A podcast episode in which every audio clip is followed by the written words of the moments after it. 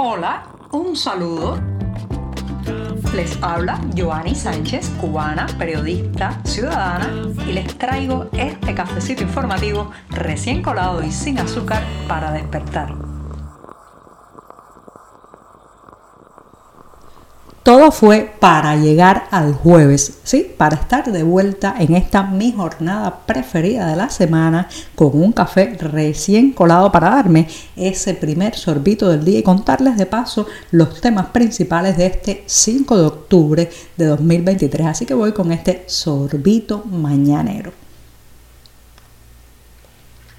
Después de este cafecito sin una gota de azúcar, pues les advierto que uno de los deportes nacionales en Cuba es robarle al Estado. Todo aquel que pueda, que tenga de alguna manera un puesto de responsabilidad, que esté cerca de algún recurso estatal, bueno, pues básicamente medita en cómo puede sacar réditos, cómo puede beneficiarse de la sustracción, el robo, el cambalache de estos recursos. Es así, no quiero generalizar, hay gente honesta, claro está, pero la mayoría de los trabajadores estatales están en sus puestos no por el salario que les pagan, sino por los beneficios que pueden sacar justamente de esos recursos estatales. Bueno, pues la propia prensa oficial ha puesto el grito en el cielo. Se trata de lo publicado por el diario eh, periódico 26 de la provincia de Las Tunas en el oriente cubano, que asegura que de 41 empresas estatales que hay en su territorio,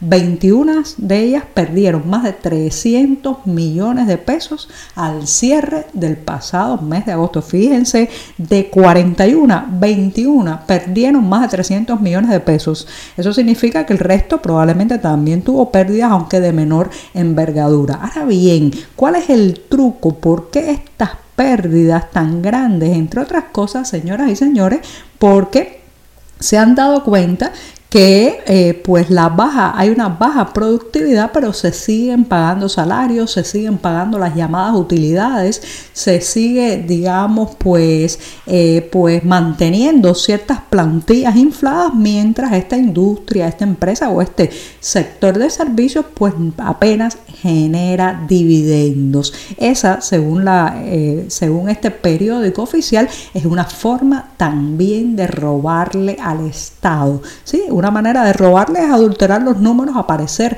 como que se produce, aparecer como que se es eficiente y sin embargo en la vida concreta y real no se generan ni mercancías ni ganancias. Esto es la serpiente que se muerde la cola porque por un lado al régimen le gusta exhibir ciertos números, pero al final esas estadísticas están vacías, están huecas y lo que pasa es que hay un momento en que se prueba la verdad o no de esos números. ¿Saben cuál es el momento? El momento en que hay que poner un plato en la mesa y ni los frijoles que dicen las estadísticas existen realmente, ni el aceite vegetal que aseguran haber envasado es real, ni la transportación de mercancías desde los puertos hasta los almacenes, pues cumple las cifras con la realidad y todo eso al final termina en el plato vacío, en el fogón apagado, en las familias que cada vez ven disminuirse más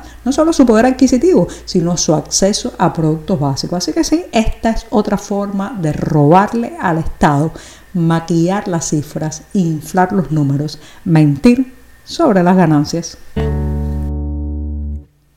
El derrumbe ocurrido durante la noche del martes y parte de la madrugada del miércoles en La Habana Vieja, específicamente en la calle Lamparilla, se saldó trágicamente con tres fallecidos, dos de ellos rescatistas. Se trató de Joandra Suárez López de 40 años y Luis Alejandro Llerena Martínez de 23. Más tarde ya en la noche de este miércoles pues se extrajo de, de la parte inferior del inmueble y debajo de los escombros el cuerpo sin vida de Ramón Páez Frometa de 79 años. Esto ha causado una honda conmoción en La Habana que no por vivir este tipo de sucesos con frecuencia es una ciudad que se ha acostumbrado al horror de ver derrumbarse, desplomarse los edificios sobre las cabezas de sus ciudadanos y de sus residentes. Esto, señoras y señores, no solamente lleva un eh, reflexionar sobre la situación del fondo habitacional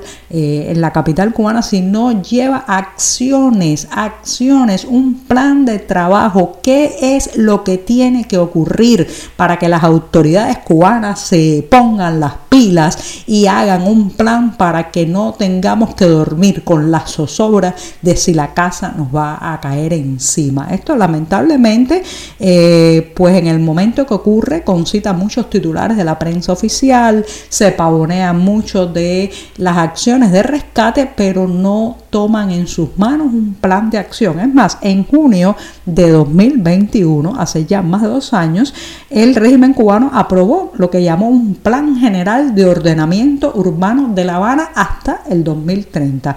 Un documento súper denso, con muchos detalles, muchísimas páginas, del cual prácticamente no se ha cumplido nada. Eso sí, tenía un análisis de la situación inmobiliaria y aseguraba que solo en La Habana Vieja, el municipio de La Habana Vieja, donde ayer ocurrió este trágico evento, pues el 40%, 40% de las más de 20.000 viviendas identificadas en esa zona no cumplían las condiciones de habitabilidad, habitabilidad mínimas. Fíjense, esto es un informe de 2021 y se planteaba una serie de espejismos que ni se han cumplido ni se han llevado a la práctica, que están puestos sobre el papel, en blanco y negro, pero no en la realidad. La realidad, ¿saben cuál es, señoras y señores? Bueno, pues la realidad es que según el propio anuario estadístico de 2022, que es absolutamente con cifras oficiales, se invirtieron más de 3.226 millones de pesos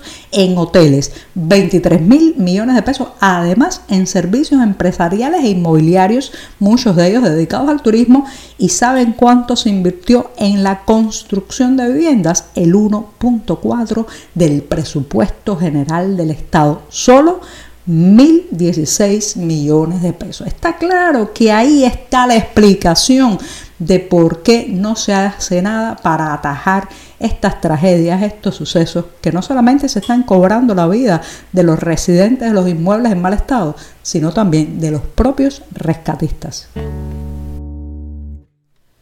Ayer miércoles tuvo lugar en la ciudad de Camagüey, en el centro de Cuba, una vista oral que forma parte del juicio contra la activista Aniet González. Esta activista está siendo acusada por el supuesto delito de ultraje a los símbolos patrios y la fiscalía le pide nada más y nada menos que cuatro años de prisión por tomarse unas fotografías en las que se le ve envuelta en la bandera cubana. Según han informado varias organizaciones independientes, pues durante la jornada ayer se dirimió si esta mujer de 43 años había cometido lo que se puede llamar una falta de respeto al símbolo patrio. Y uno de los detalles en que eh, la fiscalía intentó ser, digamos, más agresiva fue en el hecho de si llevaba alguna prenda de ropa entre su piel y la bandera cubana. En las fotos es muy difícil de determinarlo porque está totalmente envuelta en la tela de esta bandera y eh, pues no se percibe si lleva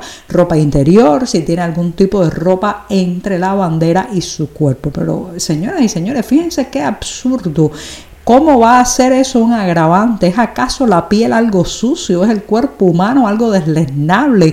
¿Acaso eh, el mero hecho de que una bandera roce nuestra epidermis eso es motivo de falta de respeto? La bandera es un objeto, la bandera es un símbolo, pero sobre todas las cosas representa una nacionalidad y la nacionalidad, ¿quiénes la conforman? Los ciudadanos. Por encima de cualquier simbología o fetichismo, lo más importante que tiene una nación son su gente. Gente como esta mujer de 43 años, Aniet González, que está a punto de pasar cuatro años de su vida en la cárcel por simplemente creer que esa su bandera no solamente podía representarla, sino también podía estar sobre su cuerpo. Al jueves me gusta despedirlo por todo lo alto y es exactamente lo que voy a hacer hoy porque el próximo 20 de octubre en la ciudad de Miami, Estados Unidos, específicamente en el Centro Cultural Esquina de Abuela, se estará presentando un libro de un autor al que sigo muy de cerca y eh, pues siempre tengo muchas expectativas de los nuevos libros que publicará. Se trata del cubano Enrique del Risco que esta vez presentará el volumen Historia y Masoquismo. Fíjense qué título tan sugerente y ya se ha sabido, según el propio autor, que se trata de un libro de ensayos y bueno, pues tiene una portada espectacular hecha también por ese gran cubano que es el ilustrador Allen Lausanne. Eh, me gusta mucho la obra de Enrique del Risco porque además de su agudeza a la hora de diseccionar los momentos históricos cubanos también mezcla el humor, la ironía y tiene mucho que ver su mirada con la mirada de mi generación, esa que debió hacer el hombre nuevo y ni siquiera, ni siquiera llegamos a ser un hombre bueno. Y con esto sí pongo punto final al programa de este jueves. Los invito a que busquen en la cartelera los detalles para no perderse la presentación del libro Historia y Masoquismo de Enrique del Risco. Y con esto sí, digo adiós, hasta mañana viernes, el último cafecito informativo de esta semana. Muchas gracias. Por hoy es todo. Te espero mañana a la misma hora. Síguenos en 14medio.com. También estamos en Facebook, Twitter, Instagram y en tu WhatsApp. No olvides, claro está, compartir nuestro cafecito informativo con tus amigos.